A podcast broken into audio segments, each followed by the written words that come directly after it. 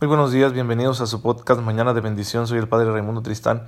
Les envío un cordial saludo, un fuerte abrazo en este día tan nublado, lluvioso que el Señor nos está concediendo una vez más aquí en la ciudad de Chihuahua y que para nosotros los chihuahuenses pues es una bendición, además de que a mí me encanta este tipo de días.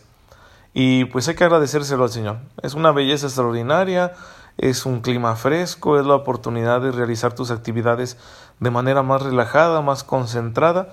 Y claro, hay que tener las precauciones, sobre todo al manejar. No podemos conducir igual cuando está lluvioso, cuando el camino está mojado, que cuando no lo está. Así que también eso es importante. Pero bueno, benditos Dios porque tenemos este día con este clima que para nosotros chihuahuenses es un alivio porque estamos acostumbrados más bien al calor durante esta temporada. Y hoy es día 8 de septiembre de la Natividad de la Virgen María, una fiesta que la Iglesia Católica ha instituido para recordarnos que María Santísima es una mujer normal y ordinaria, que fue elegida por Dios, fue, le fue otorgada una gracia especial, que es su concepción inmaculada, pero que en todo lo demás comparte una humanidad como la nuestra. Tuvo sus padres, hay datos históricos no muy seguros sobre los papás de la Virgen María, al parecer es un poquito más certero la cuestión de su madre, tal vez se llamaba Ana, según algunos datos, los datos sobre su padre, algunos, algunos llaman Joaquín, no es tan segura. Pero bien, seguramente que tuvo sus papás. Y que llevó una vida de sencillez como miembro de una familia judía pobre en aquellas regiones de Galilea. Y entonces, ¿cómo la gracia del Señor va perfeccionando y preparando a la persona en una armonía con la libertad de la persona, sin destruir la libertad de la persona, sin quitarle su voluntad ni su entendimiento. Hasta un punto que la gracia de Dios puede llegar a desafiarnos y a proponernos cosas que no, no comprendemos del todo, como le sucederá a María cuando reciba el anuncio del ángel. ¿Cómo puede ser esto? No entiende cómo va a realizarse aquella obra que el Señor está encomendándole. Y sin embargo dice que sí porque ha, comprendido a confiar en el Señor, ese Señor al que antes ha amado durante mucho tiempo con todo su corazón. Y por eso María tiene el arrojo, la valentía, la fe de decir que sí, aunque no tiene todos los elementos. Y gracias a que el Señor nos regaló esta mujer y a la fe con la que ella pudo decir que sí, es que tenemos entre nosotros al Salvador. Sí, María no es, no es un vientre de alquiler no es un recipiente eh, impersonal que Dios haya utilizado por encima de su voluntad para que viniera al mundo Cristo, el Verbo encarnado. Dios tomó en cuenta a María. ¿Quieres? Te propongo esto. Qué, increíble es Dios, que se sujeta a los seres humanos, que tantas veces podemos decirle que no. Y bien, pues sucedió el milagro. La coincidencia entre la voluntad divina y la voluntad humana. La coincidencia entre Dios y su criatura. La coincidencia entre el Padre y María. Y entonces el Verbo se hizo carne.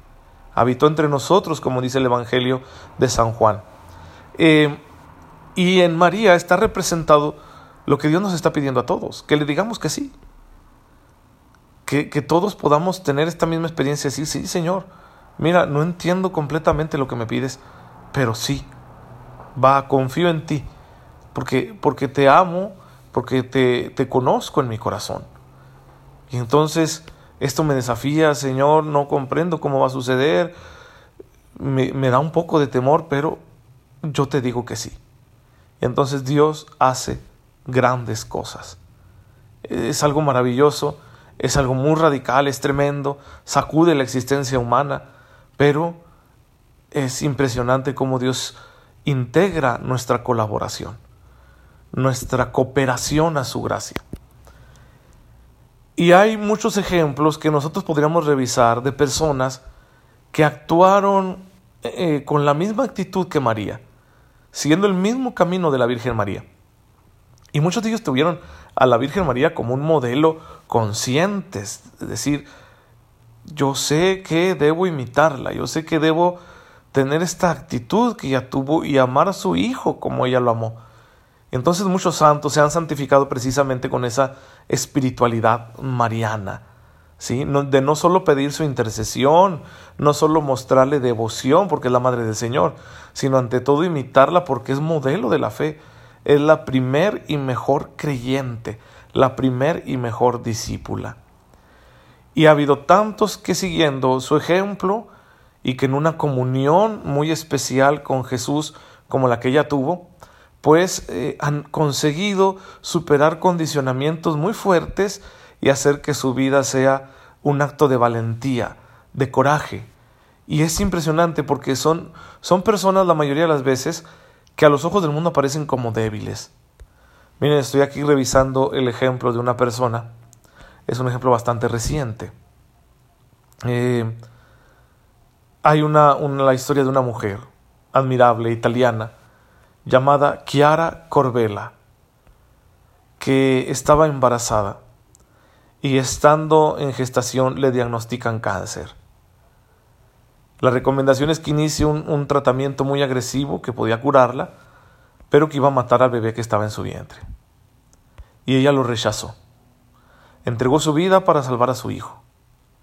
Una madre coraje de 28 años que murió feliz y que no se dejó vencer por las presiones de quienes tienen un pensamiento abortista. Y tú podrías pensar tantas veces qué fracaso. Morir a los 28 años cuando había tanto por delante.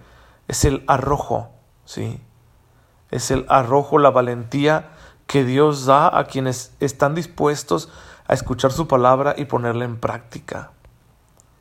Esta mujer vivió una vida plena, aunque fuera corta, más plena que la vida de muchos que viven muchos años, pero a fuerza de no ser valientes, a fuerza de no tomar decisiones, a fuerza de no convertirse.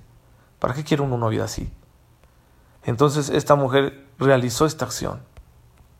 A sus 28 años se convirtió en una santa.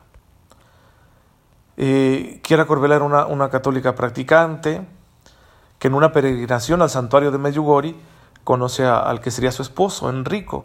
Se casaron pocos años después, compartían la fe, eh, les gustaba mucho la música y estaban en un coro parroquial. Y bueno, pues quedan esperando a, una niña, María. ¿sí? El embarazo se complicó y entonces el médico les dijo que la niña tendría algún problema de salud, pero decidieron tenerla como debe ser. Y entonces, pues Kiara aprende a tener una espiritualidad maternal a través precisamente de la relación con su hija que fue bautizada y murió 30 minutos después del parto. ¿sí? Es decir, en esa, en esa situación tan crítica, esa relación tan breve, ¿no? aunque le llevó nueve meses en su vientre, solo tuvo media hora a su hija en sus brazos. Pero ahí surgió esta espiritualidad maternal de Kiara que fortaleció su fe y que la preparó para lo que venía después. Luego vendrá este otro embarazo en el 2012 y viene el diagnóstico de cáncer. Y entonces Kiara dice, no me pongan nada que mi niño viva, ¿sí? Y este regalo que Kiara Corbella le ha hecho al mundo es un regalo de parte de Dios y el mismo regalo que María Santísima hizo también al mundo. Sí, un regalo de Dios mediante el coraje de una madre.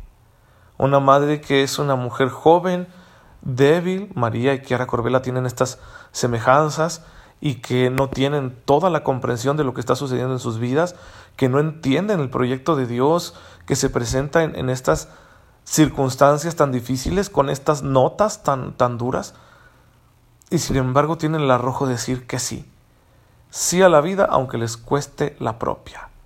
Bien, pues así de grande es Dios, que cuando nosotros estamos dispuestos, bendice nuestra existencia. Y a fin de cuentas, la muerte, hermanos, después de Cristo es algo completamente distinto. No tiene por qué ser una tragedia, no tenemos por qué planteárnoslo como una desgracia. Sí, a todos nos asusta porque es desconocido, porque por lo general llegamos a la muerte tras unos procesos de dolor que ninguno de nosotros queremos pasar. Pero si Cristo ha vencido a la muerte, debemos morir con esperanza y no tener miedo de hablar de ella. Es decir, tarde o temprano nos llegará, pero habremos dado vida porque fuimos fecundos, porque ya antes habíamos muerto a nosotros mismos y pudimos dar vida en el amor y el servicio a los demás. Como la Virgen María, como Kiara Corbela, tú y yo también podemos ser como Cristo, un grano de trigo que muere, pero que produce el ciento por uno. Y que no desaparece, porque es recompensado con un amor infinito, muchísimo más grande que todo el que haya podido dar en esta tierra. ¿Sí? El fruto del amor, del servicio, es el amor mismo. La recompensa, el premio para el que ama es la posesión del amor mismo, del amor real, el amor verdadero, el amor auténtico, que en definitiva es Dios. Dios es amor, dice la primera carta de San Juan, capítulo cuarto, versículo 8. Entonces el premio del que ha amado en este mundo, aún hasta el sacrificio, es la posesión del amor, de aquel que es el amor, la posesión de Dios en una relación eterna y perfecta que anula todo sufrimiento y que nos lleva a la realización más plena de nuestro ser. ¿Quién no quisiera estar eternamente enamorado? Ese es el cielo, hermanos, ese es el paraíso. Eso es lo que Dios ha prometido a los que lo aman. Y a los que lo aman así, con esta fuerza, como la Virgen María, como Kiara Corbela, como tantos santos, en definitiva, como Jesucristo nuestro Señor. Pues bendigamos a Dios y pidámosle la gracia, porque sin la gracia no podremos nosotros amar con esta valentía. Pidámosle esta gracia que nos transforma, que nos ayuda a madurar, a ser fuertes, a ser buenos cristianos, a amar mucho, hasta estar dispuestos a dar la vida. Sin la gracia no es posible, pero con la gracia de Dios todo es posible, porque la gracia de Dios perfecciona nuestra naturaleza, nos ayuda en nuestra debilidad. Señor, en esta mañana te bendecimos por el don de la vida, por el don de la fe, por el don de tu palabra que nos transforma, por el don de la gracia que nos fortalece nuestras debilidades. Ayúdanos a aprovechar todo esto que nos das, llevando una vida de entrega, de servicio, de sacrificio, para que llegado el tiempo oportuno podamos recibir la recompensa que esto merece, es decir, la posesión de ti mismo. Por Jesucristo nuestro Señor. Amén. El Señor esté con ustedes. La bendición de Dios Todopoderoso, Padre, Hijo y Espíritu Santo, descienda sobre ustedes y los acompañe siempre. Gracias por escucharme en esta mañana. Nos vemos mañana, si Dios lo permite.